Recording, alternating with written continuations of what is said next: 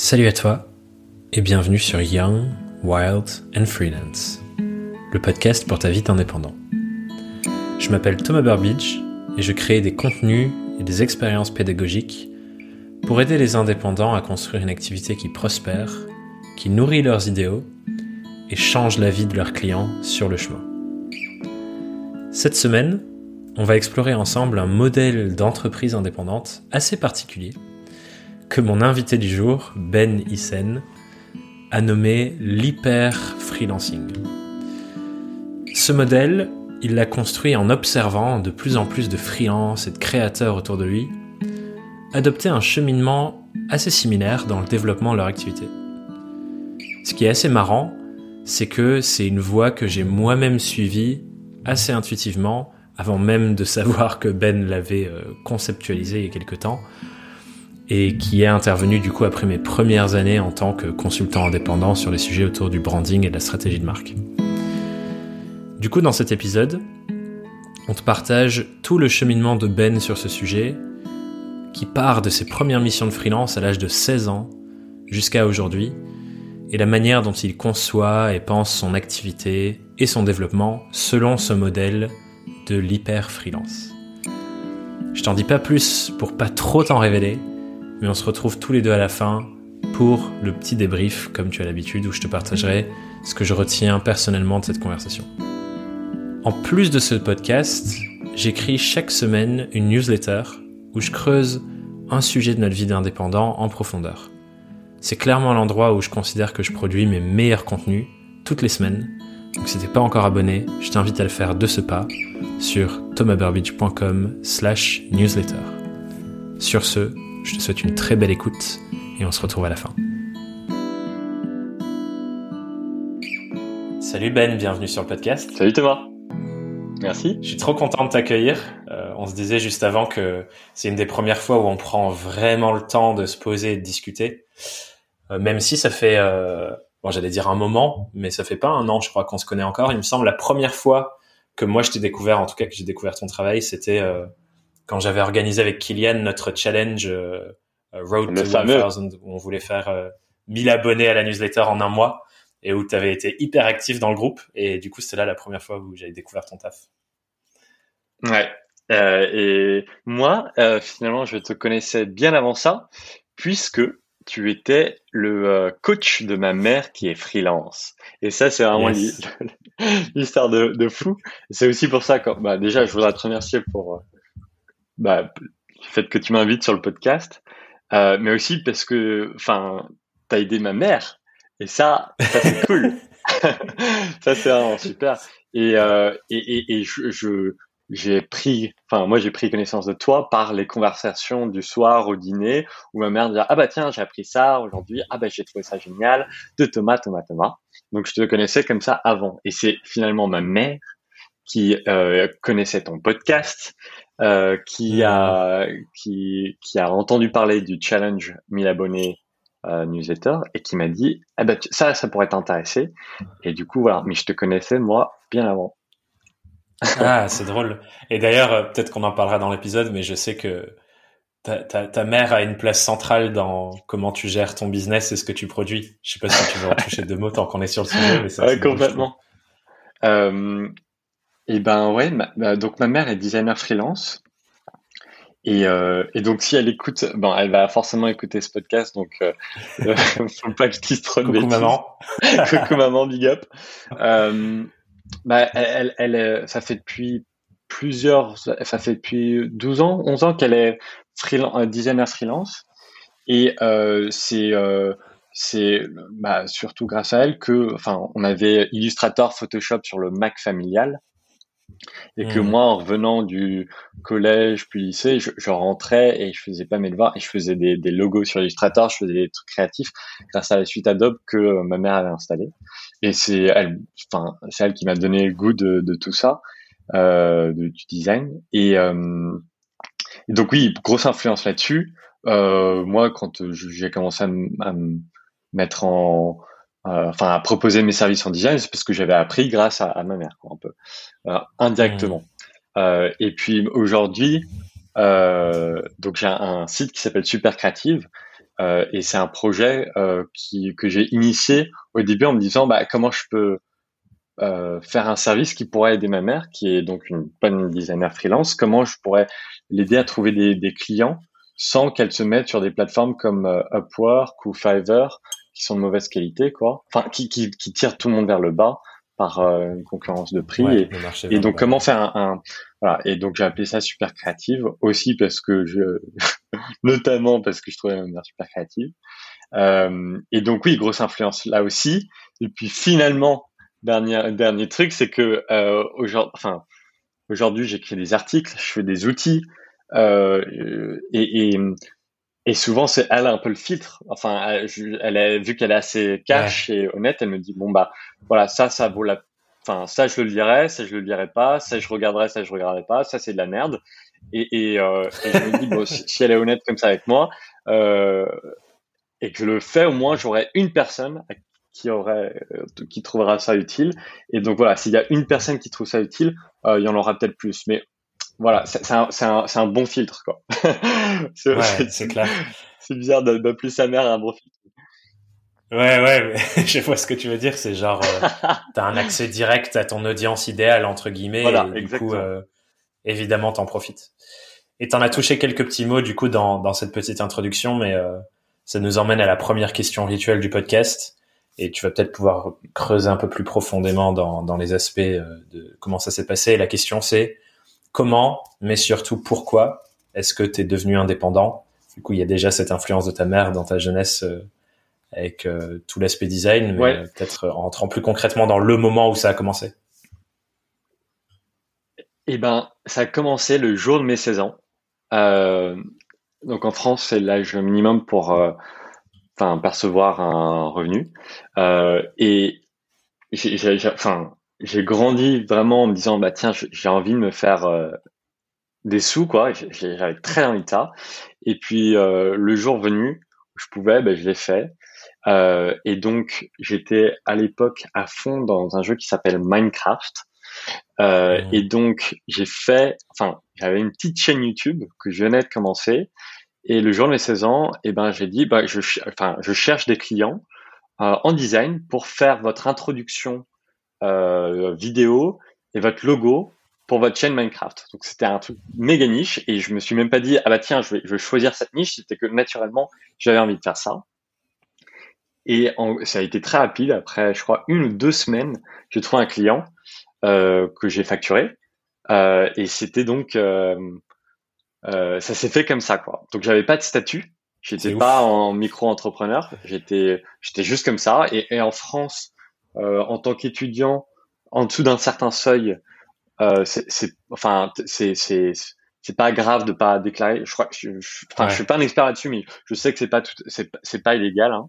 Euh, et, et, euh, et, et, donc voilà, en fait, euh, ça c'était ma première euh, première entrée. Et, en fait, bon, ouais, c'était jeune. Je, je... Ouais. Et juste, comment tu te sentais du coup euh, avant que tu continues sur la suite? Tu t'es senti comment la première fois où à 16 ans tu vends ton travail et il y a quelqu'un qui te paye pour ça ah, sur un, sujet qui te fascinait à l'époque? Ah, c'est un truc ouais, de malade. C'est un sentiment de de de de, de fou. Enfin, c'était génial parce que euh, je crois que mon premier, le premier logo que j'ai fait euh, pour un mec qui s'appelait Harry Lafranc, je lui ai facturé 300 euros et lui se sentait mal de me payer si peu pour le travail. Euh, donc après, je crois qu'il m'a renvoyé un petit peu. Mais avec cette, enfin, c'était la première fois que je me faisais un peu d'argent. Et, et, euh, et, juste après, enfin, j'ai eu d'autres clients qui sont arrivés parce qu'ils aimaient bien le travail. Et donc avec cet argent, j'ai pu finalement acheter ce que c'est comme un gamin. Hein. Je me suis acheté tout ce que je voulais m'acheter. Donc je me suis acheté euh, une, une, euh, un vélo. Je me suis acheté enfin plein de, un, un, un, PC, je me suis acheté, enfin bref, gros délire. Et en fait, j'ai acheté tout ce que je voulais et euh, et je me suis dit mais c'est génial quoi de se faire l'argent. C'est trop bien la vie. ouais, c'est trop bien la vie d'adulte. Et, euh, et, et, et ensuite, bah, une fois que je me suis fait l'argent, je dis euh, et j'ai acheté surtout ce que je voulais m'acheter. Euh, et ben j'ai eu un peu cette crise. Je me suis dit mais bon ça y est j'ai tout ce que je veux. À quoi ça sert maintenant? Et, et mmh. ça, c'était une claque assez intéressante, c'est que je me suis dit, bon bah euh, voilà, enfin le moment où j'ai acheté ce que je voulais acheter, euh, ça fait quelques mois que j'ai ce que je voulais et j'étais pas forcément, enfin, c'était un petit peu un moment de, je sais pas, de maturité, quoi, de, de me dire, euh, ouais, je suis pas forcément plus heureux, je sais pas forcément pourquoi. Et en fait, j'ai arrêté après de faire des, des, du design de clients parce que je trouvais plus l'intérêt. Et, et, euh, et, j'ai commencé à refacturer que euh, euh, bah, trois ou quatre ans après, quoi. Euh, donc voilà, ça c'est ouais, c'est une histoire marrante. Mais alors attends, je dis ça et je pense que c'est quand même important de dire que donc ma mère est designer freelance et mon père est entrepreneur et en fait j'ai vraiment grandi dans un un cocon. Enfin c'était naturel. Enfin pour, moi c'est même pas euh, ah le grand saut etc. Je pense que c'est rare aujourd'hui d'avoir des deux parents qui font des métiers déjà euh, d'indépendants. Et donc euh, c'est euh, voilà c'est enfin c'était naturel pour moi de faire ça et c'était pas du tout euh, courageux ou quoi que ce soit quoi. C'est ouais ça a joué un gros rôle dans l'influence que ça a bah eu sur toi parce que du coup c'était ton entourage qui te montrait déjà des signaux de tu peux vivre comme ça ça peut bien se passer et c'est exactement. c'était ta normalité en fait. Hmm. Exactement exactement. Euh, et donc voilà ça c'est l'histoire donc jeune. Et ensuite j'ai vraiment eu le le statut de micro-entrepreneur à 22 ans, euh, il y a un an, euh, quand euh, j'ai, enfin, je voulais monter donc ce projet Super Créative et euh, ben j'avais pas été employé, enfin j'ai jamais été employé avant, donc j'avais pas le droit au chômage pour lancer ce projet et donc il fallait bien que je finance un peu euh, cette euh, boîte que cette startup que je voulais monter et le enfin la meilleure façon de faire ça c'était de devenir euh, micro-entrepreneur, auto-entrepreneur et de, de pouvoir facturer un petit peu. Mmh. Ouais, de faire des quelques missions pour pour pouvoir après recruter ou avoir de l'argent de côté pour faire ce que ce que enfin pour le réinvestir quoi. Ouais. Et donc c'est là encore l'intention c'était pas devenir indépendant pour être indépendant. C'était un moyen vers une fin. Comme hmm. avant, c'était un moyen pour une fin qui était bah, vouloir acheter les joujoux que je voulais acheter. voilà, c'était pour pouvoir monter une boîte. Donc euh, voilà. Ouais. c'est intéressant hein, parce que c'est un sujet dont on a parlé dans un des épisodes avec Antoine, le fondateur de Freebie, qui pareil, lui en gros, il a commencé en, en mission, donc il faisait des missions du X, et avec l'argent euh, qui rentrait de son activité de consulting, et de cette partie-là, euh, mission freelance, bah, il réinvestissait dans son projet de boîte. Et on disait que c'est une manière euh, pas si plébiscitée de faire de l'entrepreneuriat, tu vois. Genre, on, on adore mettre euh, des grandes étoiles sur les levées de fonds et parler de telle boîte à lever tant de millions et machin. Mais en fait, il y a plein d'inconvénients à ce truc-là, notamment dans le fait où tu, tu, perds un peu le contrôle de ta boîte parce que c'est d'autres gens qui prennent les grosses décisions financières par rapport à eux, leurs intérêts financiers qui sont investis. Alors que là, c'est peut-être plus lent. On parlait presque de slow entrepreneuriat sur l'épisode, où du coup, tu, tu vas t'autofinancer tes projets et tu réinvestis derrière. Et, c'est marrant parce que du coup, effectivement, c'est par là que tu as commencé. Et je sais que maintenant, tu as arrêté les missions de conseil pour évoluer sur le modèle, euh, pour aller vers ce projet. Et ça, ça nous mène assez fluidement, du coup, à ce que je voulais parler avec toi, puisque tu as, en, anglais, on dirait coined the term. tu as un peu... Euh, réfléchi à, ah, en fait c'est un modèle de faire comme ça et tu lui as donné un nom et, toute une structure derrière. Donc je veux bien que tu nous en parles de, ce modèle de tu commences par le consulting et t'évolues vers autre chose après. Ouais, euh, tout à fait. Alors j'ai nommé ça euh, l'hyper freelance, hyper par sa, son côté un peu hyper actif euh, hyper intense. Hmm.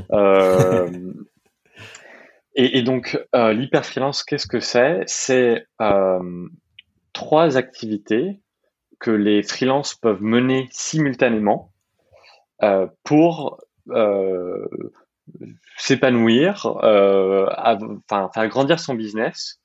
Euh, et, et, et l'idée, c'est de diversifier ses revenus euh, de trois façons. Premièrement, en faisant des missions de conseil, en étant freelance, en vendant son temps pour une certaine expertise.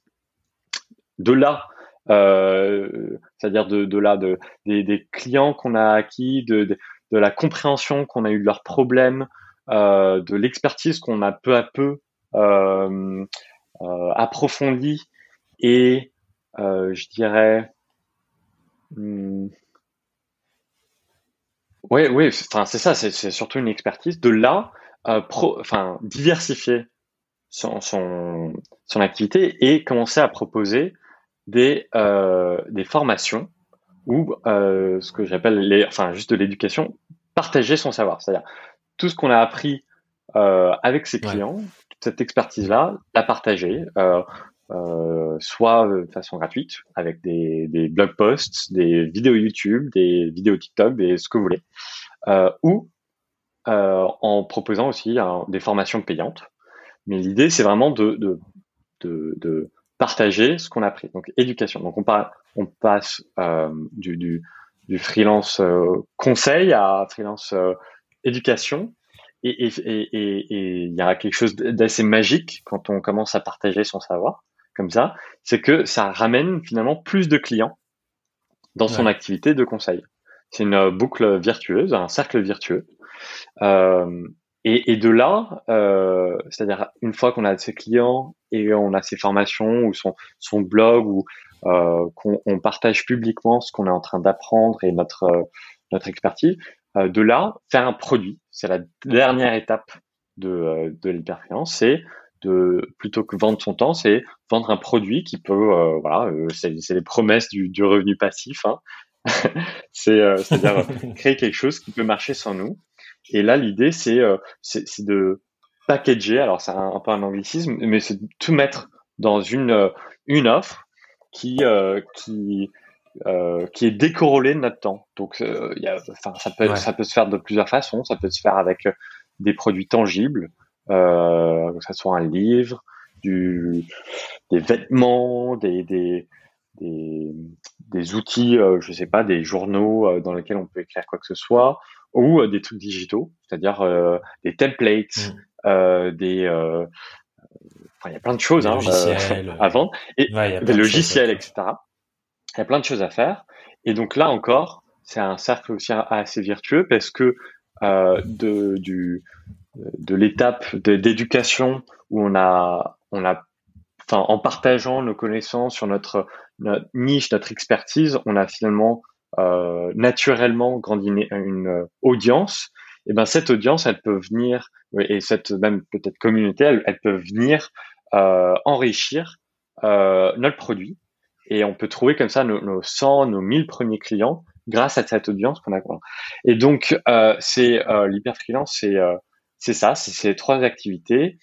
Et, euh, et, un peu de contexte, c'est que moi, je, je, pendant le Covid, je, je, au tout début, j'ai passé beaucoup de temps à me dire bah, comment moi je peux euh, changer mon activité pour euh, pour pas me faire mater par euh, euh bah, bah, la, la, crise quoi. Par et tout ce qui se passe dans le monde. Dans tout ce qui se passe dans le monde. Et euh, je regardais plein de d'exemples euh, d'exemples de personnes qui que j'admirais et, et, en fait, ça, ça m'est paru comme ça, comme un, un, un pattern, un, un, schéma récurrent. C'est de ce, ce, cette euh, étape de ah bah tiens, je, commence en freelance pour comprendre les besoins d'un client, pour apprendre à mieux me positionner, pour avoir une certaine expertise. Je passe sur un blog où je partage toutes mes connaissances sur une chaîne YouTube. Et ensuite, je fais un produit. Et parfois, il se trouve que voilà, certaines personnes commencent directement dans dans euh, euh, le partage de connaissances, dans le média, dans l'éducation, et ensuite font un peu de freelance ou parfois ils commentent dans le produit. Mais n'empêche que euh, il y, a, y, a, toujours un mix des trois. Ouais. et donc j'ai écrit un article en c'était en mai 2020, il y a un an. Et euh, il se trouve qu'il a très bien marché, il a, il a, résonné avec beaucoup de gens. Et, euh, et là, je me suis dit, oula, c'est vrai que j'ai modélisé ce truc sans euh, le vivre moi-même. Et je me sentais presque coupable de euh, théoriser ça sans le vivre moi-même. Et donc, euh, bah, l'été dernier, là, je me, je me dis, bah mince, faut, faut que je devienne hyper freelance moi-même et que je, je vive ce modèle. Et donc, je lance un produit et une formation. Enfin, une formation au début, puis un produit. Et euh, donc une formation pour apprendre, euh, euh pour enseigner euh, euh, aux personnes, souvent des indépendants, à utiliser Webflow pour faire leur propre site web. donc je fais ça. Et ensuite, je fais un produit qui s'appelle le Notion Pack, qui est une, suite de, de, templates dans l'outil qui s'appelle Notion pour générer des documents pour collaborer avec les clients. et donc, enfin, ces deux produits, pour revenir à ma mère, c'est ma mère qui me dit ah bah tiens oui ça j'achèterais. Donc voilà. et, et, et, et donc en faisant ça, l'été et en début, enfin en septembre, octobre 2020, ça, ça, ça marche très bien, j'en vis très bien. puis j'arrive à un moment où je me dis merde, euh, c'est super, mais je n'ai plus de vie. Euh, C'est-à-dire que j'ai des clients, j'ai une formation à faire tourner et j'ai un produit qui, avec des gens qui disent ah bah tiens, est-ce que tu pourrais changer ça, est-ce que ouais. Et donc euh, j'ai juste plus aucune seconde pour moi. T'arrives à un moment où la complexité t'a dépassé quoi. Exactement grosse remise en question. À la mince, j'ai créé ce, ce, ce, monstre que je n'arrive plus à contrôler. D'où, d'où, euh, euh, enfin, octobre 2020. Là, je me dis non, il faut, faut que je, faut que j'arrive à gérer cette, euh, ce monstre. Et euh, je le fais. Enfin, je me dis, il y a vraiment un avantage à faire ces trois trucs simultanément. Donc, plutôt que couper radicalement ma partie produit ou ma partie éducation, ma partie conseil, je vais juste les scale down. Je vais les, je les repenser ensemble. Ouais. Voilà, exactement. Je, vais essayer de diminuer la, la, l'ampleur de chacune de, ces hmm. activités. Ce que je te propose, Ben, euh, avant de rentrer dans euh, et ça fait un peu de teasing aussi, c'est toujours bien pour un épisode d'avoir un peu de teasing de oh mince comment il a fait pour repenser tout ça?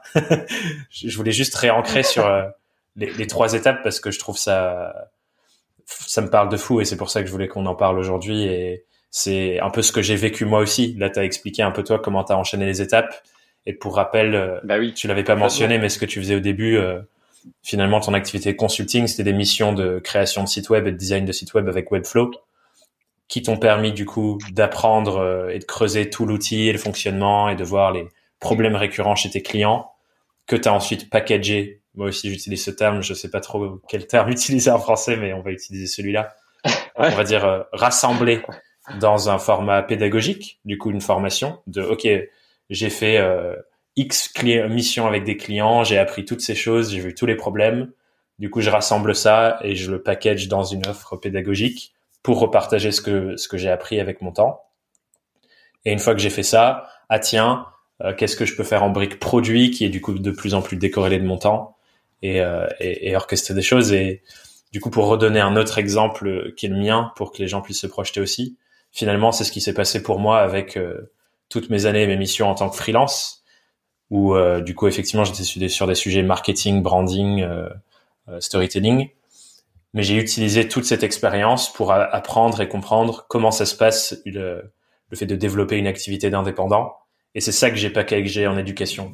Alors que j'aurais pu très bien faire la même chose en me disant, OK, bah, ce qui me fascine, c'est, euh, par exemple, le pivot d'une startup, comment tu fais pour donner du cohérence à ta marque et j'aurais pu packager ça en formation, mais j'ai choisi autre chose. Et en fait j'ai tiré de mon expérience qu'est-ce que j'ai envie de mettre en format pédagogique, ce qui a donné naissance euh, à ce podcast, à mes premières formations pour les free. Euh, et ensuite la brique produit pour moi ça a été la communauté que j'ai lancée en novembre dernier. Mais du coup c'est intéressant de voir qu'effectivement euh, il y a des étapes une à une quoi. Mais je te, là où je te rejoins et du coup on peut reboucler sur ce que tu disais juste avant c'est que euh, ce modèle il a une grosse complexité parce que ça demande de, gérer plein de choses en même temps, quoi. Déjà, la partie consulting, jusqu'à la maîtriser, il y a plein de trucs euh, à mettre en place pour faire en sorte d'avoir tes clients récurrents et d'avoir en sorte de, bah, trouver une stabilité financière là-dedans. Mais quand on rajoute ensuite une brique avec tous les outils que ça demande de faire de, de la pédagogie euh, en ligne, puis ensuite la brique technique de je veux créer des produits, ça peut devenir hyper complexe. Et du coup, revenons dans ton histoire, c'est devenu trop complexe, qu'est-ce que tu as fait? Exactement. Euh, super. Et, je pense qu'un autre bon disclaimer à faire, c'est que euh, là, je suis dans l'écriture d'un livre euh, sur l'hyperfinance parce que c'est quelque chose qu'on m'a demandé de faire et je me disais c'est ça semble être une un modèle qui est ouais un peu comme une recette je dis pas une recette mais en tout cas c'est alléchant et, et et explorer le truc plus en profondeur et aider potentiellement étape par étape plus les, les personnes à qui enfin à qui le modèle euh, parle beaucoup euh, au travers d'un livre. Me semblait pertinent et euh, donc voilà je c'est quelque chose que je suis en train de faire. Euh, hmm. donc voilà donc ça c'est je ferme cette parenthèse on pourra en revenir après. C'est un autre finalement c'est un autre produit que moi je vais, les vendre. et donc oui, pour venir mouton, à nos moutons, on est donc en octobre. Je me dis mince, il faut que je, gère cette complexité. Et là, je fais trois trucs sur chacune des activités. Premièrement, pour les clients, euh, c'est finalement les clients qui me stressaient le plus, même si j'en avais que, je crois, deux euh, simultanément et qu'ils étaient vraiment super sympas et c'était des super projets. Euh, j'ai dit non, je ne prends plus de clients comme ça. Je dis plus de clients. Donc, euh, plus de clients normaux. Et qu'est-ce que j'entends par là? Plus de missions qui durent plusieurs jours, semaines, mois, et qui payent voilà par projet plusieurs milliers d'euros, voilà, ou plus, ou moins, mais plus de ça, parce que finalement, ça me prend trop de bandes passantes hmm. et euh, j'ai pas assez le temps de créer pour moi-même. Euh, par contre, ce que je peux faire à la place, c'est des appels de deux heures. Et donc, j'ai mis en place une petite euh, landing page, une petite, euh, un mini site où je dis, eh ben, si ça vous intéresse de de, euh, de m'utiliser entre guillemets, c'est-à-dire de d'utiliser mes compétences en webflow, en design, en marketing, en ce que vous voulez, eh ben vous pouvez me prendre, euh, me prendre, me prendre pendant deux heures, c'est-à-dire euh, me prendre en appel pendant deux heures, et euh, et on peut discuter de vos problématiques ensemble pendant deux heures. Et moi, euh, je, enfin, en, en, Zoom, quoi, je partage mon écran. Et si c'est un, un, problème de design, et eh ben moi, je plonge dans Figma.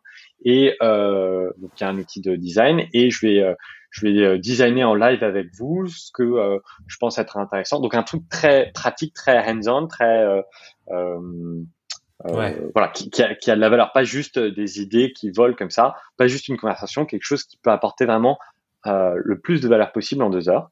Et donc je mets ça en place et, euh, et en fait euh, ça marche très bien. C'est-à-dire que euh, j'ai trois, quatre appels comme ça par mois que je facture et je change euh, pas mal le, le ce prix-là par rapport à moi le temps que je veux y passer, mais c'est autour de 300 euros euh, les deux heures, 300, parfois c'est 400, mmh. parfois c'est 200. Euh, mais donc bon, voilà, avec deux appels, je peux payer euh, le loyer, quoi. Euh, pour deux appels de deux heures, c'est quand même, euh, c'est quand même pas mal. Euh, et c'est surtout que ces appels-là, eh ben, ils sont, ils sont hyper fun, ils sont hyper intenses. Mmh. Et puis quand ils finissent, surtout, c'est que voilà, moi j'ai délivré la valeur que je pensais pouvoir délivrer. Et ensuite, je peux retourner à euh, l'information que je veux, le produit que je veux, etc. Et donc, vraiment, libération là-dessus, c'est que je, je, je me retrouve plus du tout à me dire, ah bah mince, tiens, je pourrais faire ça pour le client. Une fois que l'appel est fini, l'appel est fini. Et ça, libérateur. Hmm. Premier truc.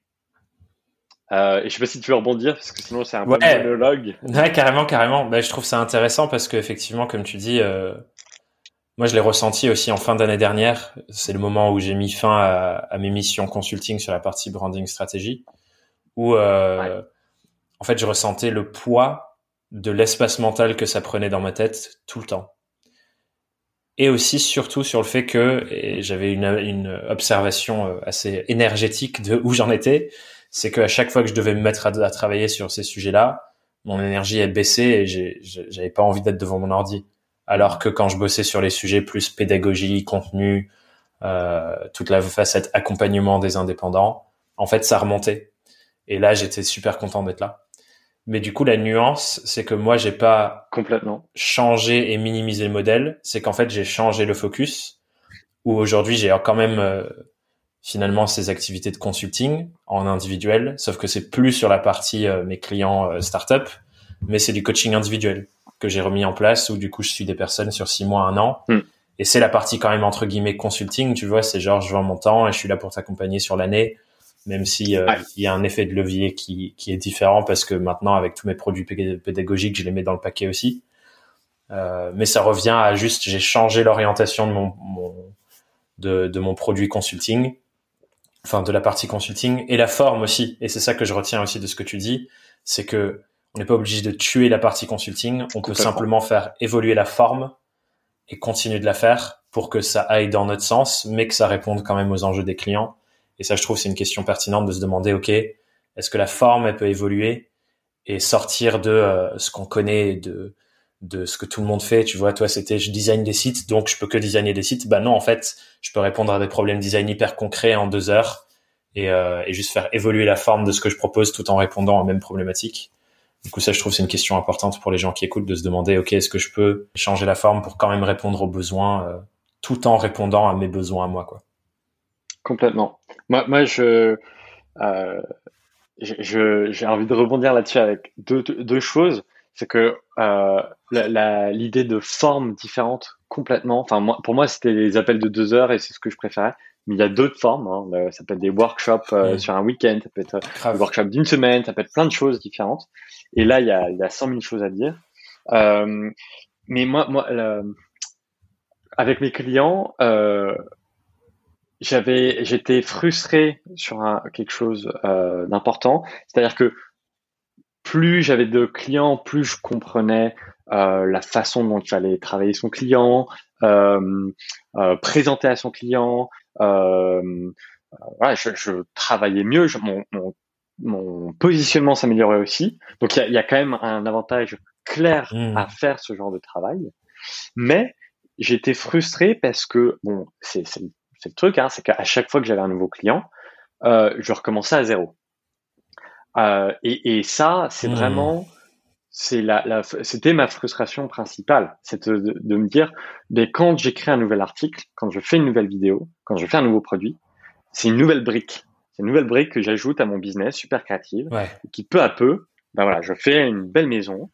Et, euh, et quand je suis avec un client, c'est mmh. pas du tout une brique, c'est rien. C'est euh, c'est Enfin, une fois que c'est fini, c'est fini. La même brique que tu poses sur plein de maisons différentes. Et, et c'est là où, par exemple, toi, moi, je, suis quand même euh, très admirateur euh, des, des, personnes comme toi qui arrivent à, à avoir des, des, podcasts sur des longues durées. Tu vois, ça fait ça fait longtemps maintenant que tu commences à faire ça et tu continues.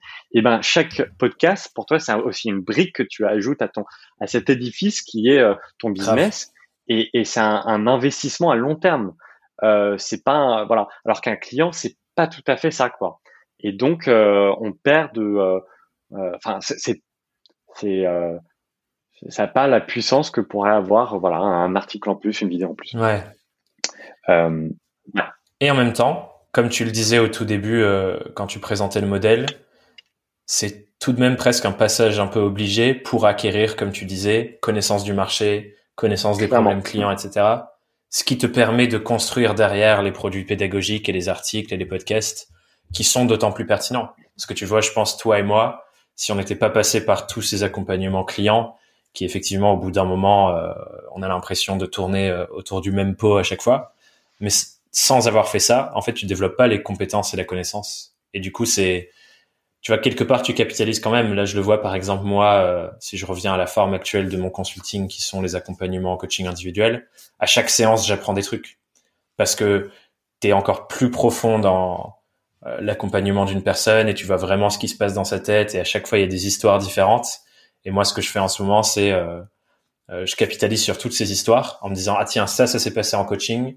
Donc, c'est sûr qu'il y a d'autres personnes qui ont ça comment je fais levier avec ça pour créer un nouvel article ou créer une nouvelle histoire ou raconter ça dans ma newsletter? Et je pense qu'on peut tous faire ça avec nos missions aussi. Euh, tu vois, mm. quand tu vis quand tu vis quelque chose avec un client, il y a plein de choses qui restent au-delà de effectivement la production en tant que telle. Ben voilà, tu la fous dans ton portfolio et bon, voilà. Mais euh, il y a plein d'autres choses qui restent et je pense que c'est ça qui est important à, à, capitaliser dans le modèle. Si ça vous parle à ceux qui écoutent le modèle de l'hyper freelancing, c'est hyper important de capitaliser sur toutes les histoires qu'on vit avec nos clients pour euh, les stocker quelque part en forme d'histoire, en forme de qu'est-ce que j'ai appris dans telle situation, etc. Euh, ce que tu dis, c'est super important. Enfin, là, je le présente vraiment comme euh, le client, c'est un moyen vers une fin, euh, et le travail, c'est un moyen vers une fin, et la relation, c'est un moyen vers une fin. Mais euh, n'empêche que, mais, enfin, moi, je pense que c'est tellement beau et euh, inspirant et ça vaut la peine d'être indépendant juste quand on voit les relations qu'on a avec nos clients comme une fin en soi, quoi. Euh, C'est-à-dire que parfois, tellement. avec certains clients, ça se passe tellement bien et c'est fluide et on sent qu'on les aide et on sent qu'ils nous nourrissent en, retour. Et ben ça c'est des moments très précieux et, et que et, je trouve qu'il y a il y a euh, il y a rien de tel. Et, le travail qu'on a fourni donc on est quand même très concentré sur l'output la, la, la, sortie le, le site qu'on veut faire la l'article qu'on veut écrire pour eux ou je ne sais quoi. Mais en fait la relation qu'on entretient avec eux finalement c'est peut-être ça aussi euh, c'est une fin en soi quoi. C'est cette relation elle est précieuse et et, et voilà. Et, et, je pense que c'est important t'as raison de pas diminuer ça euh, enfin quand je, présente l'hyperfreelance ou quand c'est pas du tout de mettre ça de, de côté. C'est voilà. Ouais et ça nous façonne en fait. Tu vois genre euh, on est quelque part la résultante de toutes les relations qu'on a eues avant, pendant et après euh, toutes les toutes les missions qu'on a eues et tout, enfin toutes les personnes qu'on rencontre, ça nous façonne quelque part. Et c'est la même chose ensuite parce que du coup, oui là on en parle pour le consulting, mais par la suite, moi un truc que je me, que je vois dans la partie éducation de de mon propre modèle hyper freelance du coup, c'est que là aussi je façonne des relations incroyables. Mmh. et exactement. Et je le vois à chaque étape Hier, j'avais quelqu'un au téléphone qui faisait euh, un, un, truc que je recommande de faire dans une de mes formations qui s'appelle la méthode du détective. Donc, c'est aller euh, passer du temps avec ton marché et tes clients cibles pour discuter avec eux. Et euh, c'est fou, tu vois, ce qui se passe entre deux personnes. Elle a suivi mes trucs et puis ensuite on en parle et je l'aide sur un jeu. Voilà, ça développe des relations de dingue là aussi. Et même les produits. Enfin, toi, je sais que dans, dans ta vidéo hyper freelance où tu présentes les résultats de, du lancement de Notion Pack, tous les messages que tu as reçus, tous les gens qui t'ont contacté, toutes les discussions que tu as eues grâce à rien que l'article, puis ensuite le produit que tu as construit derrière, bah c'est, ouf aussi ces relations-là. quoi. Complètement, complètement. Et, ça, je pense que ça serait bien d'y revenir. Euh, de sur, enfin, euh, donc ma réflexion, c'est que euh, pour moi, maintenant, ce modèle est une évidence, bien sûr. et, euh, c'est, c'est, qu'une question de, de temps euh, avant que plus de personnes fassent ça. Enfin, on n'est que au tout, tout, tout, tout, tout début. Ouais. Euh, je pense que c'est, y a, enfin, ça peut convenir à beaucoup de gens. Ça peut aussi ne pas convenir à plein de gens, mais je pense qu'il y a, y a beaucoup plus de personnes qui bénéficieraient à, à suivre un peu ce chemin. Et, euh, et un, en fait, bon, enfin, je pense que c'est un des problèmes sur lesquels, enfin, récurrent dans les, euh, sur lesquels tu parles euh, dans ton podcast, c'est c'est la solitude en tant qu'indépendant.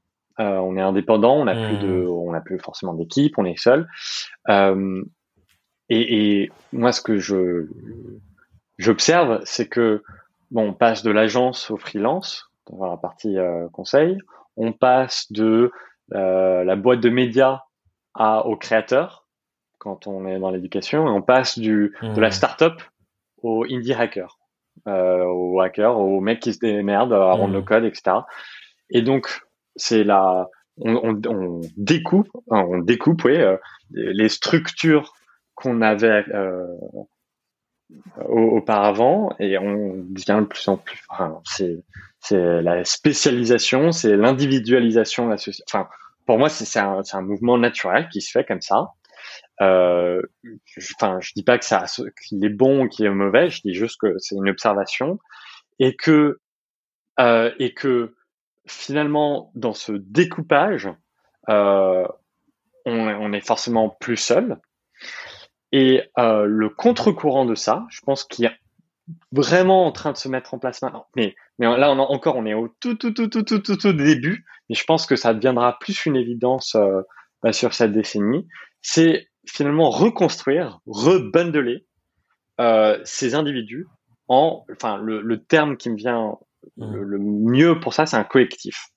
Ouais. Euh, en enfin, je pense que que ce soit sur le conseil, l'éducation, c'est-à-dire les créateurs, donc les, les, les, les freelances, les créateurs ou les euh, indie hackers, ceux qui, qui font euh, des produits, euh, qui créent des produits par eux-mêmes, ils vont faire des collectifs en fait pour euh, faire des choses ensemble, pour bah, profiter, voilà, parce que la, la, vie vaut la peine d'être vécue si on est avec d'autres personnes, qu'on s'éclate avec eux, plutôt que faire ces trucs dans son petit coin, quoi. Et donc, quand on parle de relations, je pense qu'on est un peu dans une période difficile peut-être pas de crise, mais de, de solitude importante pour les freelances et aussi pour les hyper freelances. Et que euh, moi, je suis assez confiant que peu à peu, on va se, on va se retrouver dans cette notion de collectif et que euh, on, on, on, aura réussi à dépasser. Euh, voilà. Ouais. Je te rejoins à fond. J'ai l'impression effectivement que c'est un mouvement assez naturel en fait, euh, hum, humainement parlant aussi. J'ai l'impression, c'est que auparavant on se réunit entre, êtres humains autour d'un projet euh, d'entreprise et du coup on devient collègue et on est salarié d'une entreprise avec une mission et chacun a son petit rôle. Mais quand on sort de ça et qu'on veut avoir euh, bah, son, son, propre projet quoi, et qu'on n'a pas forcément envie de recruter et de recréer une équipe parce que on s'identifie plus au modèle indépendant, on a quand même besoin de ces relations-là. Et du coup, effectivement, elles se recréent de plein de manières. Il y a la version collective où on dispense du consulting ensemble et du coup en, mode collègue, mais chacun sa boîte. Il y a le mode communauté où on se réunit autour de nos problématiques communes et on vit la même chose et on, avance et on s'entraide. Moi, j'ai ça avec euh, petit groupe de, tous les copains euh, qui font euh, des sujets un peu pareils. Je sais que dans ton annuaire des hyper freelance, il y a notamment Valentin Decker qui est un bon pote à moi on avance ensemble sur ces sujets-là. Complètement. Pareil, les produits, tu te retrouves dans des dans des communautés autour de bah, euh, Indie Hackers, c'est même un site et je crois qu'il y a une communauté derrière. Enfin voilà, il y a plein de il y a plein de sous-communautés qui se regroupent en mode euh, like-minded people. On aime les gens qui nous ressemblent et, et quoi qu'il arrive, on va se regrouper autour de ça quoi. Donc ça me semble effectivement super naturel. Mm. Mm.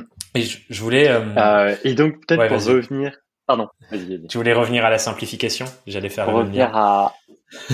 ouais, exactement, exactement. Hmm. Et euh, et là-dessus, euh, donc euh, changer de format pour les trucs de conseil en appel de deux heures.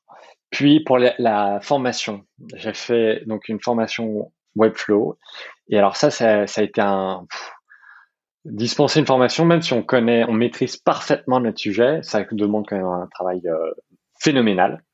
Et moi, j'étais, euh, enfin, j'ai réfléchi beaucoup, beaucoup euh, auparavant, enfin, en grandissant, ça a toujours été un gros sujet de réflexion. C'était comment euh, améliorer nos expériences d'apprentissage en ligne, parce que j'ai appris beaucoup, beaucoup de choses en ligne et j'ai trouvé, j'ai toujours trouvé ça difficile ou ou pas idéal ou voilà, pas optimal. Et donc, un des, des mouvements récents dans les formations en ligne, c'est ce qu'on appelle des cohort-based courses. Donc les, les, hmm. les, formations en groupe euh, qui se font par cohorte, par euh, par, euh, voilà, donc, euh, tous les deux mois, et eh ben il y a une nouvelle cohorte de de la formation et euh, plutôt que faire la formation de son propre coin dans son propre coin et quand j'ai le temps, et eh ben là tu te tu rencontres un peu des bah, des des des camarades de classe et tu fais la formation ensemble étape par étape. Et donc, ça, c'est, c'est, l'avantage de ça, c'est que c'est très stimulant parce que euh, une fois de plus, on est avec deux personnes et que c'est toujours plus sympa d'être avec deux personnes que le faire soi-même. Euh, et donc, cette idée de, euh, de formation en groupe, euh, elle est bonne en théorie, elle est bonne en pratique aussi comme élève parce que enfin l'expérience est meilleure. Mais en tant que prof, ça demande un, travail euh, bien euh, plus conséquent et c'est beaucoup plus chronophage parce que du coup tu vas faire des, cours en live, tu vas devoir gérer une enfin une, espèce de petite communauté, une bébé communauté pendant plusieurs mois. Euh, donc il y a un engagement de fond à faire là-dessus. Et tout ça pour dire, bah c'est ça, c'est ce que j'ai fait deux fois et c'est un, un travail qui me prenait tout mon temps. Je n'avais plus le mmh. temps ni de faire de produits, ni de faire de, de clients. Et donc là-dessus, euh, moi, je suis revenu à l'idée de me dire, si je fais, enfin, et là, ce que je potentiellement dans mes, enfin, truc qu'il faut que je fasse en 2021, c'est une formation en asynchrone, c'est-à-dire une formation comme euh, eh ben, une des de tes formations. Euh, tu tu fais la même chose, c'est voilà, tu fais des, des, bonnes vidéos, tu fais des bons exercices, et puis tu laisses les personnes avancer comme ils veulent sans que tu sois là, euh, parce que ça demande euh, beaucoup beaucoup de temps. Donc moi là, euh, c'était mon deuxième truc pour les formations, c'est de passer du synchrone à l'asynchrone. Je peux peut-être rebondir sur ça euh, si ça. Je sens que tu veux dire quelque chose. Ce que j'y réfléchi aussi beaucoup et, et moi c'est clairement un sujet qui me fascine de comment est-ce qu'un être humain apprend et intègre des des nouvelles notions ou des nouveaux savoirs. Et clairement, c'est un gros enjeu pour toutes les personnes qui veulent faire de la pédagogie en ligne, à mon sens, de vraiment se poser ces questions. Parce que euh, le, du contenu, il y en a partout maintenant.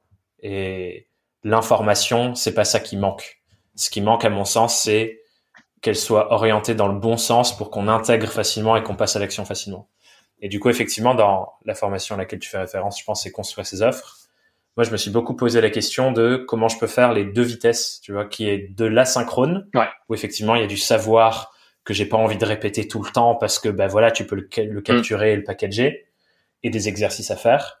Et en même temps, de toute façon, dans ces moments-là, tout le monde, de par la diversité de, de notre humanité à tous, on va avoir des blocages sur différents endroits qui sont complètement liés à nos expériences passées et ce qui se passe un peu dans nos têtes par rapport à ça. Donc j'essaye de jouer sur les deux tableaux, tu vois. Donc il y a une partie asynchrone où c'est le savoir que je délivre et que j'ai capturé et du coup comme ça j'ai plus besoin de répéter tout le temps la même chose. Et en même temps, là ce que j'ai intégré, tout le monde ne le prend pas parce que c'est dans une des options et il y a des gens qui préfèrent se démerder tout seul et très bien. Mais pour les gens qui veulent, il y a un système avec des, des sessions de déblocage et de coaching qui sont toutes les 3-4 semaines pendant la promo où du coup bah il y a quand même un accompagnement où il y a le groupe qui avance ensemble, ils font des groupes ensemble. Du coup, j'essaie vraiment de réfléchir en mode hybride parce que ça me semble important pour euh, pour la pédagogie. Et après moi, euh, j'ai vraiment envie de focus là-dessus et de que ce soit un de mes gros points de différenciation de dire que je vais beaucoup plus loin dans la pédagogie que que d'autres personnes sur les mêmes sujets que moi. Donc ça fait sens aussi par rapport à la vision de où j'ai envie d'aller. Mais euh, mais je trouve ça intéressant d'essayer de réfléchir aux deux. Et encore une fois, après, la base de la base, c'est de revenir à notre cible, à qui on s'adresse.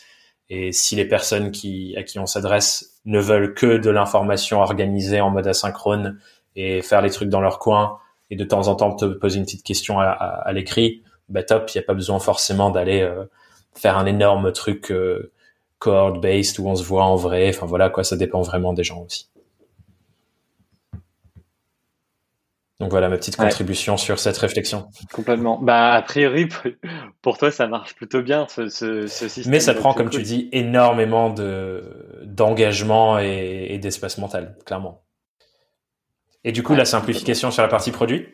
Euh, donc euh, voilà, ça c'est éducation et simplification. Ouais, euh, c'est alors là-dessus. Euh, enfin et, et, pareil, il faut que je, je fasse une euh, un petit euh, signe, euh, un warning sign, un disclaimer, comment on dit? Attention, faites attention. je, je euh, enfin, faire attention, c'est que, ouais, euh, là-dessus, enfin, ça fait longtemps que je fais des, des, des side projects, et donc pour moi, enfin, c'est assez naturel de euh, bah, pouvoir coder un nouveau site, pouvoir faire un nouveau produit, c'est pas évident pour tout le monde, mais euh, je pense que ça va le devenir avec des outils no code, euh, donc des outils qui nous permettent de créer des applis, des sites sans mm. devoir coder, euh, comme Webflow. Euh, et l'idée, c'est que bon, la, les barrières d'entrée techniques et euh, financières pour faire un produit sont en train de, de chuter. Euh, ce qui manque, enfin, ce qui fait que on n'arrive pas à finir nos idées de produits euh, nos idées de projet comme ça, c'est pas tant la, barrière, ça, ça, devient de moins en moins la barrière technique, mais plus euh, la motivation et le fait que euh, on n'ait pas de, pression externe.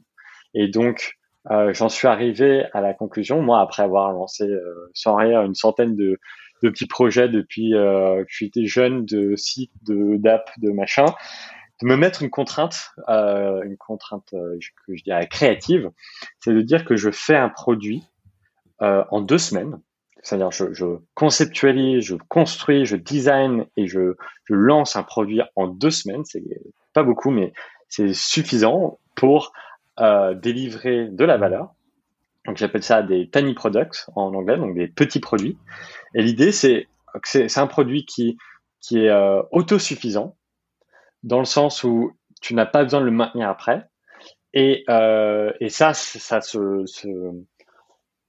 ça se décline en deux façons, notamment parce bah, premièrement parce que tu n'as pas besoin de maintenance technique, tu n'as peut-être pas besoin de, enfin, tu as peut-être un FAQ, un, une doc très claire, donc beaucoup de gens vont te dire après ah bah tiens je sais pas comment utiliser ton produit. Hmm. Ça c'est le premier truc. Et deuxièmement c'est que euh, il te ramène un, un revenu, euh, un revenu passif qui te permet d'entretenir euh, ce produit, euh, les coûts de ce produit et même euh, après la création de produits. Et donc les trois conditions pour faire un tiny product, un petit produit, c'est ça prend deux semaines à faire, à, à faire et à publier.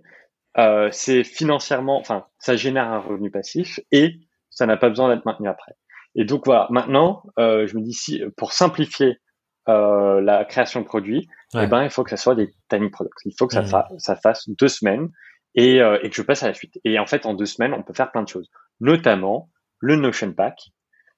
Notamment, j'ai fait une radio pour les, les, les, créatifs, la, la, radio super créative.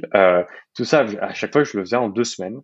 Et, et, et, et c'est très fun en fait. C'est un, un, tempo qui est très rapide. Qui te va à toi, quoi. Qui hmm. me convient. Et encore une fois, je pense que voilà, il y a, y a d'autres tempos euh, il y a, d'autres rythmes, mais avoir une contrainte, se dire bon, soit à la fin du mois, ça y est, je le lance et si je le fais pas, et eh ben je dois 50 euros, 100 euros à mon meilleur pote, bah, faut le faire quoi, hein, faut se pousser parce que sinon on n'y arrive pas.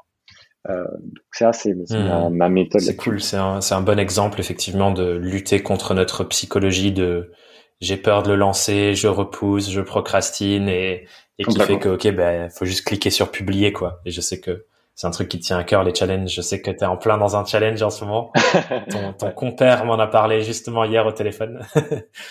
Mais ce que je trouve intéressant, du coup, dans ces trois exemples, pour revenir, euh, je reprendre un peu de hauteur, en fait, finalement, ce, ce modèle de, de l'hyper-freelance, quelque part, on pourrait dire que c'est un peu un plan de carrière pour les indépendants qui veulent embrasser ça. C'est-à-dire que il n'y a aucun enjeu à le faire là, maintenant, à court terme, en un an, mais c'est plus se dire, si on se projette à très long terme sur notre aventure indépendante, on pourrait très bien se dire, bah, je vais commencer par du consulting, je veux trouver un positionnement, une expertise précise auprès de mes clients et réussir à délivrer ça.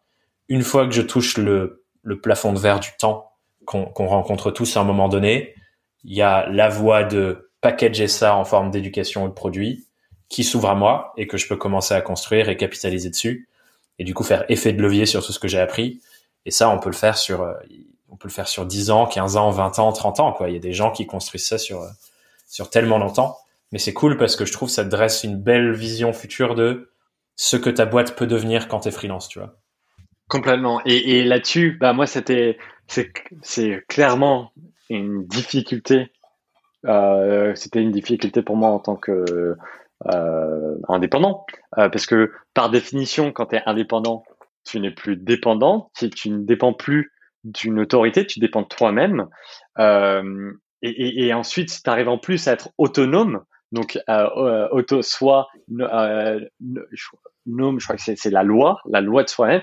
Si tu arrives ensuite à créer euh, quelque chose de toi-même, euh, bah c'est pas facile en fait parce que on grandit dans des écoles où on a une autorité, on grandit avec l'autorité parentale, on, on, grandit avec euh, plein de formes d'autorité et être sa propre autorité, ça, ça, avoir son autonomie, c'est c'est forcément compliqué. Alors quand on a un modèle comme ça qui s'offre à nous, qui semble bien, clairement, ça crée une clarté, une clarté qui est libératrice parce qu'on a euh, au moins une petite idée de là où on pourrait aller après. Et ça, je pense que c'est euh, c'est ce qui, euh, oui, c'est l'avantage premier du, de ce modèle. même si les gens le suivent pas à la ligne, enfin c'est pas très grave, ça crée une clarté et, et ça, c'est la valeur en soi.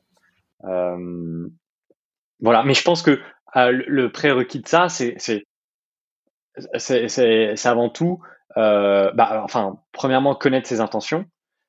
Qu'est-ce qu'on veut vraiment Qu'est-ce que euh, quelles sont mes valeurs Qu'est-ce que quand on dit euh, le succès, bah, enfin pour moi c'est quoi le succès? Et il y a il y a une infinité de réponses. Et euh, on pense souvent que le succès en tant que freelance et je sais enfin on a enfin je, vais pas dire de bêtises mais il y a, il y a plein de choses différentes. Et, et euh, redéfinir sa notion de succès euh, au début et ses intentions c'est pas facile. C'est un travail d'introspection qui est difficile. euh, mais qui vaut clairement la peine d'être fait je pense que le, le deuxième prérequis c'est euh, bah voilà enfin une fois que tu as un peu un plan euh, pour arriver à cette notion de succès c'est un peu de, de s'y tenir Euh, ça, c'est pas facile quand on a mis l'idée à la seconde, quand on est indépendant, quand on est créatif. Euh, toi, tu vois, par exemple, t'es assez bon là-dedans. Tu t'es dit, bon, bah, je vais, avoir un podcast. Bah, tu le fais. Et tu le fais. T'es es, es, constant. Tu publies euh, suffisamment de, de, de podcasts pour qu'on se dise, voilà, il, ce mec est ça. Et ça, euh, c'est rare et difficile. Mmh. Euh, donc une fois de plus, euh, big up à toi. Merci Ben. Je vais me sentir euh, un peu trop saucé à la fin. Mais c'est cool que tu te parles de. En vrai, en vrai, c'est important que tu parles de cette notion de revenir à c'est quoi notre définition de la réussite parce que ça fait aussi écho avec tout ce qu'on dit sur ce modèle-là, qui n'est pas la réalité, la vision, la manière de faire les choses, le truc qu'il faut absolument faire. Parce que pour certains ou certaines, en fait, à quoi ça ressemble pour eux une vie de freelance réussie, c'est monter les prix graduellement, faire du consulting de plus en plus haut niveau, accompagner des gens qui nous font kiffer et super bien vivre de ça. Et, c'est suffisant en fait. Et ça rejoint la question que j'avais envie qu'on se pose, c'est en fait ce modèle c'est une alternative parmi plein d'alternatives. Et je trouvais très intéressant qu'on creuse dedans parce que effectivement je l'observe de plus en plus dans dans l'écosystème et des gens qui veulent aller vers ça et qui trouvent ça pertinent. Et je suis d'accord, j'adore et c'est pour ça que je l'adopte moi-même. Mais c'est pas forcément pour tout le monde quoi. Et euh, ça, je pense, c'est important de revenir à complètement à quoi ça ressemble pour moi la vie de freelance que exactement. Et, moi, pour moi, donc voilà, forcément pour moi, c'est un idéal auquel je voudrais tendre. Euh, mais faut, faut, enfin, si je suis intellectuellement honnête euh, avec moi-même et avec les autres, euh, ça serait, ça serait dangereux ou euh, ou juste vraiment débile de dire que c'est le moyen de réussir ou qu'il y a que ça à faire. Enfin, c'est clairement une option parmi d'autres. Et, euh, et, et, enfin, c'est quelque chose qui est que j'ai conçu comme ça, euh, qui est sorti de ma tête. D'autres personnes peuvent faire exactement la même chose et dire que voilà, il y a euh, le, le, super freelancing euh, ou je sais pas quoi. C'est pas à trois étapes, c'est euh, cinq étapes. Enfin, on, enfin, on, on s'en fout un peu quoi. Tant que c'est utile, très bien. Ouais, grave. Hmm, ça me parle. Et j'ai une toute dernière question avant qu'on arrive sur les questions rituelles de fin, parce que on pourrait continuer pendant des heures et des heures, il y a plein de trucs que j'aimerais creuser, mais malheureusement, on va essayer de limiter. C'est comme on voit, toi et moi, on a cette analyse, tu disais tout à l'heure, tu l'observes, de plus en plus de gens vont vers là. Je suis curieux de, c'est quoi, euh, c'est quoi un peu l'analyse de macro de ça? Pour toi, pourquoi ça émerge de plus en plus de personnes qui se disent en fait, j'ai envie d'aller au-delà du modèle consulting, j'ai envie d'aller euh, plus loin que simplement accompagner mes clients sur mes sujets? Et je veux construire un truc euh, sur de la pédagogie, sur des produits. Euh, je suis curieux de c'est quoi l'impulsion que tu vois qui qui peut donner naissance à ça? Ouais, je pense qu'il y a deux trucs. Euh, bah, le côté entrepreneuriat qui voilà, qui, est, enfin, qui est sexy. On a envie d'être entrepreneur aujourd'hui. C'était pas le cas il y a 100 ans. Donc ça, ça pousse peut-être à faire des produits. L'autre côté, c'est euh, pour la partie plus média, éducation, euh, blog, etc. Parce qu'on passe nos temps sur YouTube à écouter des podcasts, à, et on se dit ah bah pourquoi pas, moi je pourrais aussi avoir un podcast, je pourrais. Ouais. Donc c'est peut-être ça mmh. le, le, fond, c'est de se dire euh, ah bah je pourrais aussi euh, être euh, en accord ou voilà faire faire les trucs. Ça c'est une réponse un peu je sais pas, elle, elle est peut-être un peu dégueulasse comme question, enfin comme réponse, mais c'est je sais pas. Ouais, mais c'est intéressant de creuser. Pour toi, du coup, par exemple, si on part de nous-mêmes et qu'on se dit, il y a peut-être d'autres gens qui vivent ça, pour toi, c'est quoi euh, l'impulsion qui te fait te dire, j'ai vraiment envie d'aller vers ce, mode-là? Ouais, je, pense que ça vient de mon éducation parce que, euh, enfin, être, euh, et, c'est une des valeurs importantes dans mon travail, c'est de me dire que je suis au service des gens. Et, j'adore cette notion mmh. d'être vraiment, être là pour aider quelqu'un d'autre. Euh, et, et c'est presque ça m'obsède quoi. Euh, J'adore cette idée, je la trouve belle quoi. Être au service, enfin ça me ça m'inspire euh, tellement de de, de, enfin, ça me, ça me rend vivant, quoi. Ça me rend vivant. Et, euh, et on, je me sens vraiment au service, forcément quand je fais du service, quand je suis euh, prestataire, mais aussi, enfin, quand je donne un cours et que je vois les yeux de certains élèves s'agrandir comme ça et dire putain ça y est j'ai compris ça c'est incroyable comme euh, comme mmh. sentiment c'est euh, enfin c'est génial c'est génial et je le souhaite à tous de pouvoir euh, enseigner et de, de, vivre ce moment-là euh, parce que c'est très fort. Donc là aussi, je me sens observé. Et, et, euh, et après, pour des produits, je me dis, bah, enfin, si je peux aider des centaines de personnes, voire bientôt des milliers de personnes avec euh, un produit, voilà, qui m'a pris deux semaines à faire et qui, enfin, qui crée énormément de valeur, euh, comme le Notion Pack. Bon, bah, c'est, c'est moins, c'est plus difficile de voir le lien direct parce que enfin, ce que je reçois, c'est parfois des emails de gens qui me disent ah bah putain, euh, ça m'a vachement aidé à dégoter ce client, à machin. Trop bien. Mais euh, c'est pas aussi euh, concret. Mais n'empêche que je me dis bon bah là, j'ai vraiment touché beaucoup plus de gens euh, et de façon beaucoup plus ample. Et donc euh, c'est aussi voilà. Donc ça, c'est peut-être un peu plus la, la réponse philo Fayot ou trop belle quoi. En, en, soi, je trouve c'est une top réponse. ces, ces deux points, ça me fait écho à il y a un truc dans Tony Robbins, il parle beaucoup, c'est euh, human needs. Et on a, il dit, on a six besoins humains universaux. Il y en a quatre qui sont les besoins qui font que on se sent, on se sent bien dans notre vie. Genre, on en a besoin pour entre guillemets euh, vivre bien. Et il y en a deux qui sont plus ce qu'il appelle les besoins de l'âme, qui font qu'on se sent vraiment vivant. Et ces besoins de l'âme, c'est les deux que tu mentionnes. Le premier, c'est contribution, le fait de sentir qu'on est en train de contribuer à quelque chose qui nous dépasse, donc soit d'autres êtres humains, soit une cause. Et l'autre, c'est growth, le fait de se sentir en progression. Et que si on arrive à des moments de nos vies où on a l'impression qu'on stagne, et du coup ce besoin il est plus nourri. Et ça, ça vient aussi avec le fait que euh, moi je le ressens personnellement et ma réponse à moi c'est ces deux choses aussi, c'est de voir l'impact et la contribution que tu peux avoir sur des vies individuelles, mais aussi sur un écosystème moi ça me c'est grisant en fait. Et c'est ce qui fait que je me lève tous les matins. Et c'est pour ça que ce modèle je le trouve fascinant et ça me parle tellement. C'est que ça crée en moi une énergie tellement forte de passage à l'action et d'avancée que déjà mon quotidien je le trouve fou. Mais en me projetant sur tous les effets cumulés que ça peut créer sur 5, 10, 15 ans, j'ai vraiment l'impression de contribuer à une cause qui me dépasse de euh, transformer le rapport des gens au travail, faire en sorte qu'on soit plus épanoui dans notre quotidien, parce qu'on passe tellement de temps à travailler, d'aider les gens à vraiment se poser des questions sur qu'est-ce que j'ai envie de faire de cette vie euh, chelou euh, sur cette planète bizarre. et, et, et c'est fou, tu vois, cette sensation. Donc je te rejoins, moi aussi c'est les mêmes besoins, je pense, et ça m'étonnerait pas que la plupart des gens qui s'engagent dans dans ce genre de modèle, ce soit ça d'une manière ou d'une autre, ou que ce soit caché et pas forcément conscient, mais que ce soit ça qui se joue dans le fond, quoi. Tu sais, ce que tu dis là, Thomas, c'est très inspirant. Enfin, en tout cas, ça, ça, ça, ça donne une énergie aussi folle de dire que toi, tu as cette énergie-là. Voilà, c'est peut-être mimétique, mais euh, en tout cas, c'est euh, génial que tu dis ça. Et puis Tony, Tony Robbins, euh, ouais, bah, il est fort, hein. il est malin. bah ouais. Hein. Bah, tu vois, on reparle de ça.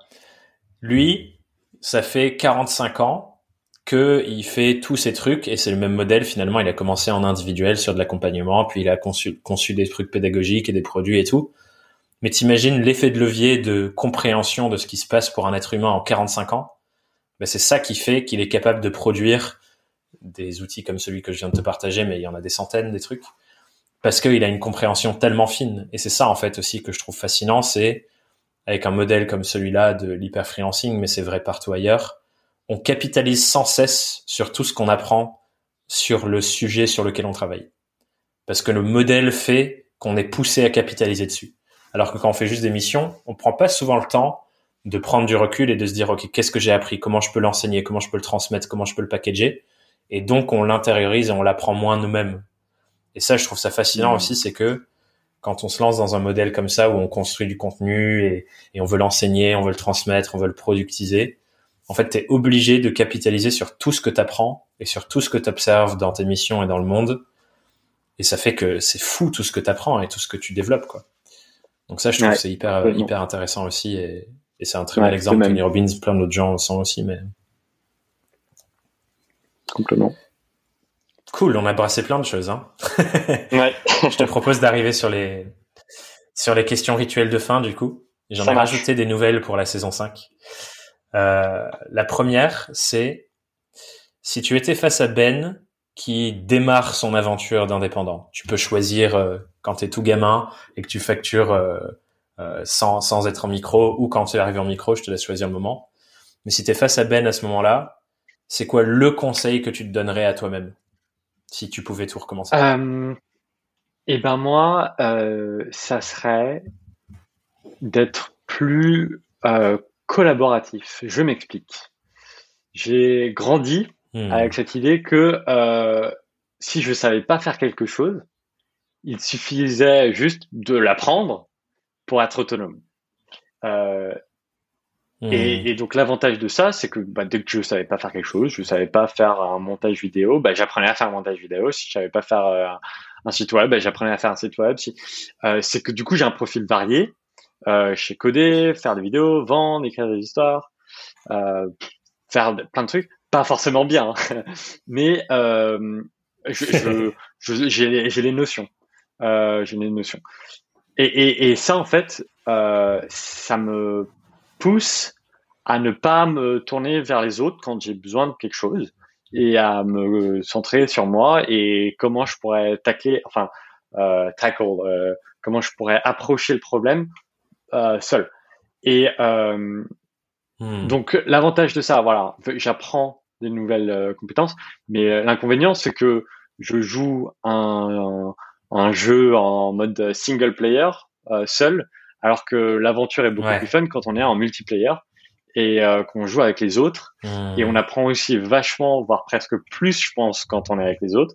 On apprend à collaborer, on apprend à faire, euh, euh, on apprend plein de choses sur la psychologie, sur la motivation, sur... et donc euh, tout ça pour dire, euh, j'ai grandi en faisant un peu mes trucs dans mon coin, et aujourd'hui euh, je ressens les conséquences de ça, c'est que j'ai moins tendance à vouloir faire des collabs, à vouloir euh, trouver des partenaires, des... parce que mmh. voilà, je suis un peu en, en solo. Et ça, bah, je travaille dessus maintenant. J'essaie vraiment de pousser le plus de collabs et tout, mais j'aurais aimé grandir avec une une philosophie un tout petit peu différente. Plus cette notion-là, ouais. Intéressant. Trop bien. Très, très, très bon point. juste une question pour toi, Thomas. Est-ce que tu as déjà répondu toi-même à cette question? Ah euh, Je sais pas si j'ai déjà répondu à cette question. Tu veux que j'y réponde? Eh bah oui. C'est cool pour le premier enregistrement de la saison. Eh bah ouais, carrément. Si j'étais face à Thomas qui démarre, qu'est-ce que je lui donnerais comme conseil? Euh, Je lui dirais de s'intéresser plus rapidement à ce qui se passe derrière la brique euh, business terre à terre. C'est-à-dire que au tout début de ma propre aventure freelance, j'étais très dans euh, business is business. Et j'étais moins dans tout le volet émotionnel, état d'esprit, psychologique que dans lequel je suis aujourd'hui, qui en fait, à mon sens, fait une différence énorme. J'ai envoyé une newsletter ce matin où je j'essayais de prendre du recul sur toutes les problématiques que j'ai vues chez tous les indépendants et les freelances que j'ai rencontrés depuis les dernières années. Et je vois genre trois grands sujets qui ressortent, qui sont des questions euh, sur plein de volets. Mais derrière les trois, encore derrière les trois, notre état d'esprit et notre mindset a toujours une influence. Ce qui se passe dans notre tête, ce qui se passe dans notre cœur, ce qui se passe dans nos ressentis, ça a toujours une influence sur tout ce qu'on fait dans nos activités.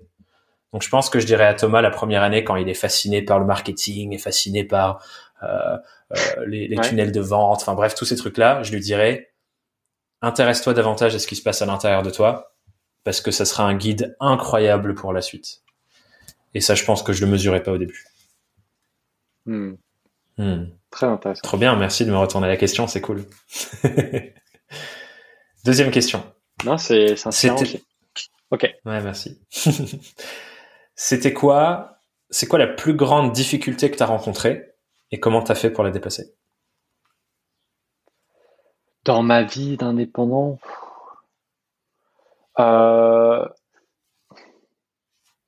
Bah, enfin, je pense que c'est Alexis dans son livre euh, Devenir freelance qui mentionne cette stat intéressante que le statut, enfin, de l'INSEE là, qui dit qu'on reste freelance. Enfin, en moyenne, les gens en France sont, sont en micro-entreprise que pendant deux ans et demi, si je me trompe mmh. pas. Hein. De telle sorte à ce que, enfin, on peut se dire, bah, être freelance, hein, être indépendant, c'est un état transitoire. On, on, ne sait que euh, on y passe euh, deux ans de sa vie et puis après soit on abandonne, soit on persévère et on passe à autre chose. On a des plus gros contrats donc on doit se faire une vraie société, enfin une vraie, euh, juste se faire une société. Euh, et donc moi, je pense que un des bah, un des, des, des challenges que j'ai eu là pendant le Covid, c'était que j'ai un peu voulu précipiter, alors que j'étais même pas encore à, la, hmm. limite du, du micro euh, entrepreneur. Euh, j'étais même pas encore euh, 72 000. Euh, je voulais précipiter le truc et, euh, et former une boîte avec mes deux potes. et, et en fait, ça, ça, ça, a posé des questions hyper importantes et dures de bon bah le moment où je monte sur un projet avec d'autres personnes et sur une société. Euh, c'est la répartition des parts, c'est euh, la vision long terme, c'est la question de rémunération euh, en dividende ou en salaire. Bon. Et, et je pense que bon, ça m'a, ça m'a, enfin, moi comme mes deux autres potes, hein, ça nous a mis dans un, dans une réflexion intense de merde, qu'est-ce qu'on veut vraiment? Quelles sont vraiment nos intentions? Comment on se voit vraiment à long terme? Euh, ce qui nous a poussé à un travail d'introspection phénoménal. Euh, et donc je suis très content finalement de m'être pris cette claque. Euh, la, la, morale, enfin la fin de l'histoire, c'est qu'on n'a pas déposé cette boîte. on, on s'est, euh, on se dit bon, on continue nos, propres chemins. Euh, mais donc euh, ce moment-là de ouais, de est-ce qu'on monte une boîte, comment on répartit les parts? Ah bah non, attends, moi je pensais que tu avais plus de parts. Enfin, je pensais avoir plus de parts que toi parce que je vais avoir sa responsabilité. Tout ça, tout ça, c'est très dur. Euh, c'est très dur parce que ça touche à plein de choses, de, de l'ego, de, euh, de euh, perception de notre travail. Enfin, c'est, compliqué. Et je suis content de l'avoir vécu parce que je sais que je leur vivrai euh, sûrement dans le futur. Euh, mais voilà, grosse claque ça. Trop bien. Cool réponse. Ça me parle. Je pense que c'est un moment de changement d'identité et de changement d'état qu'on n'est pas toujours prêt à vivre. Mais euh, on en parlera une autre fois. Mm. Troisième question, qui fait un peu lien avec ce que tu disais. C'est quoi ton objectif du moment? De manière simple, si tu formules ton objectif du moment.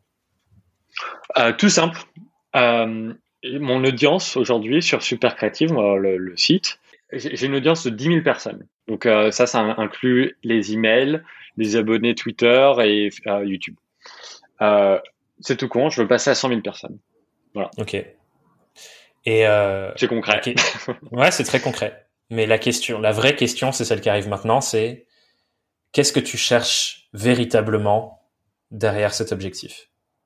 Genre, d'où ça vient à l'intérieur de toi? Euh, D'où ça vient à l'intérieur de moi? C'est que, euh, enfin, à plusieurs reprises sur certains articles, dont les performances, dont euh, certaines vidéos, dont certains produits. Euh, j'ai juste l'impression que je pourrais vraiment être utile, quand on parle d'être ça, de beaucoup plus de personnes si elles connaissaient juste le concept, si elles connaissaient juste Super Creative. Et donc, c'est toucher plus de personnes pour potentiellement aider plus de personnes. Mmh. Et euh, voilà, c'est... Euh, je pense que j'ai la, la, base est suffisamment bonne aujourd'hui de mon projet pour que euh, voilà, je puisse toucher plus de personnes. Et, et, et, du coup, je, je, une fois de plus, je te retourne la question. euh, quel est ton objectif du moment et quel est ton vrai objectif? Yes, nice. C'est cool parce que c'est à peu près aligné. Moi, c'est un objectif de, de, de développement d'audience aussi, où là, pour le début d'année, été beaucoup sur des phases de de concrétisation de lancement de tout ce que j'ai construit l'année dernière et faire en sorte que, ok, il faut qu'on qu'on touche plus de personnes avec euh, ma formation construire ses offres, avec euh, la communauté que j'ai conçue. Donc, get more people, euh, de plus en plus de gens qui touchent à ça. Et du coup, là, j'arrive à la phase où je me dis, OK, maintenant, il faut qu'on aille toucher des nouvelles personnes qui, qui connaissent pas encore mon univers et tout ce que je peux apporter. Et ça vient de deux endroits à l'intérieur de moi. Et là, je me mets en mode authenticité max parce que c'est important à mon sens. Ça vient à la fois de cette volonté de contribuer davantage et donc de toucher plus de personnes parce que je suis convaincu qu'il y a plein de réflexions qui sont importantes dans dans ce message que je transmets qui finalement n'est pas vraiment le mien mais qui est un message plus universel. Mais il y a un autre endroit d'où ça vient, ça vient euh, d'une d'une peur que j'ai de d'épuiser l'audience actuelle et que les gens qui me suivent déjà depuis un moment euh, soient épuisés du rythme qu'on a de, délivra de, de livrables et du fait de, de vendre des nouveaux programmes et de revendre les mêmes. Et du coup, je vois que j'ai une espèce de peur de j'ai pas envie de d'épuiser mon audience actuelle, qui du coup pousse à aller euh, toucher davantage de gens. Donc c'est marrant parce qu'il y a toujours ces deux niveaux. Il y a un niveau de aller vers un truc que, que je désire, plus d'impact, plus de personnes, et en même temps fuir un inconfort. Et souvent notre psychologie, elle marche toujours sur ces deux équivalents. Fuir l'inconfort de euh, j'ai peur de brusquer mon audience et j'ai envie de prendre soin d'eux, et donc euh, hmm. donc j'ai pas envie de les épuiser, tu vois. Donc voilà, c'est ça les deux choses qui se cachent derrière l'objectif. C'est très beau. C'est très beau et je ne sais pas comment on épuise une audience. Je ne sais pas ce qui. Les, enfin, sans faisant peut-être trop de choses différentes, sans avoir un fil cohérent. C'est peut-être. Euh, euh, enfin, juste épuisé dans le sens à envoyer trop de trucs ouais. et juste saouler.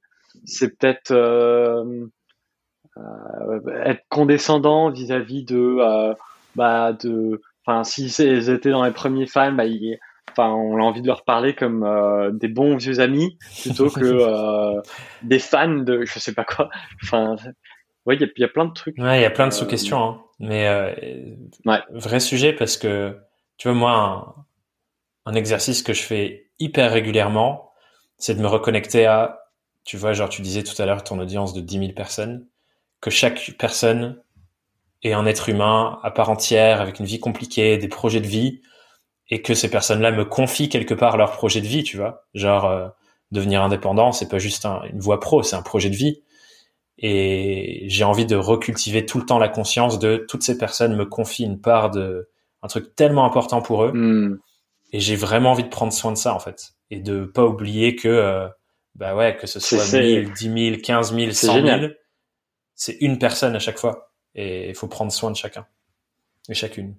Mais et là-dessus, il y a, toujours la, déconnexion entre le chiffre qu'on voit sur nos stats euh, YouTube et euh, la, la, enfin, ou de newsletter et bah, la, réalité qui sont, c'est vrai, c'est des gens qui te, te, confient, euh, enfin, qui te donnent leur, de leur temps, etc. Et, cette déconnexion-là, elle est, elle est assez flippante, hein, c'est clair. C'est clair. Et je pense que c'est là où il faut, euh, enfin, il y a un travail vraiment à faire en fait entre euh, le, le, côté grisant de la progression. Et ça, c'est une réflexion que j'ai eue aussi là sur la fin d'année de, j'ai pas envie de croître trop vite. Euh, parce que du coup là, sur cette année 2021, il y a eu des énormes, énormes évolutions. Je pense que je vais presque faire x3 sur l'année en termes de chiffre d'affaires et de et d'audience touchée. Et j'ai pas envie d'aller trop vite, tu vois. J'ai envie de prendre le temps de me dire, ok, on a beaucoup grossi mm. Et j'ai vraiment envie de prendre soin de toutes les personnes qui, qui ont rejoint l'aventure et pas faire une courbe qui démarre trop loin et qui fait qu'on se crame moi et que je crame les autres parce que bah, c'est violent comme croissance. Donc ça aussi, tu vois, il y a un côté euh, et c'est contre-intuitif, tu vois. Je me dis, euh, j'ai presque envie de freiner pour pas refaire x3 l'année prochaine, pour prendre le temps de bien faire les choses et de bien structurer pour que ce soit doux pour tout le monde.